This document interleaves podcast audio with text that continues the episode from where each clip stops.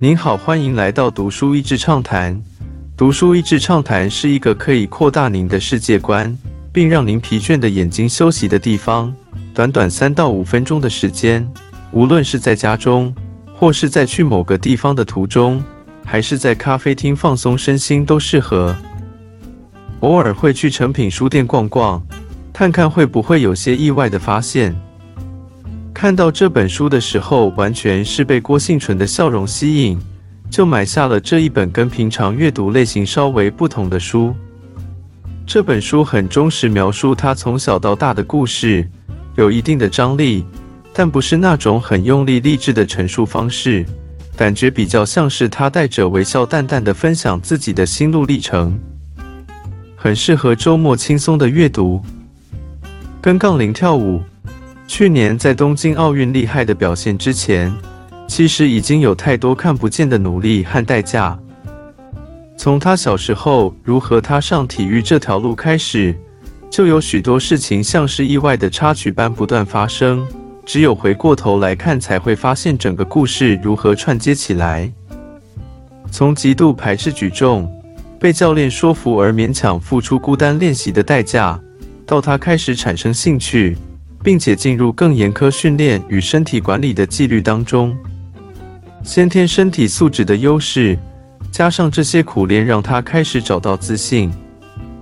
当有一次一位网友说他举重就像跟杠铃在跳舞，更是让他发现原来那些觉得会很粗壮不好看的刻板印象，就只是刻板印象。他有能力让这项运动展现出一种新的姿态。在他越来越能展现自己的时候，那些力量看起来就不像是吃力粗犷的，而是一种很有生命力的美丽。台下十年功，只为台上十分钟。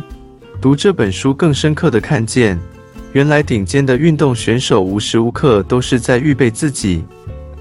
书中不只分享他严格的饮食控制，还包含走路的姿势、拿东西、背东西的姿势。以及生活每一个环节的体态，要平衡这些训练所需要培养的抗压力。郭幸纯也弹钢琴，爱上阅读，并且尝试其他例如打羽毛球的运动。这些看似与举重没有直接关系的活动，都帮助他放慢内心的节奏，让身体收放自如。这些有用的分心，让他看见更多不同可能的自己。透过这样的平衡和额外心理空间，扩张心理的容量，也酝酿出新的力量。另外，在他的故事中，也看见体育赛事的团队合作有多么重要。这当中包含他过去不同阶段的教练，还有团队当中的物理治疗师、体能训练师和同行的其他队友。在二零一三年，他有一次练习当中受伤，一百四十一公斤的重量。硬是直接砸在他的右腿上。当下在等待救护车的过程当中，好像近在咫尺的仁川亚运奖牌以及未来的选手人生，不见得是可以发生的。距离比赛只剩下四个月，不要说是多金，连身体可以复健到什么程度都还说不定。但就这么刚好，有医生以及医院之前就投资在相关的研究以及资源当中。这时候就刚好可以派上用场。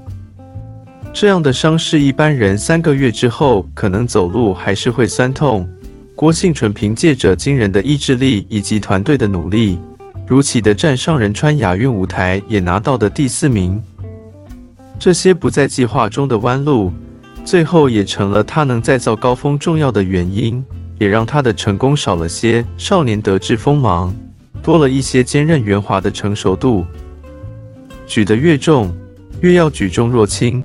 相信这本书所写的，只是年轻的他活出的精彩生命的前段而已。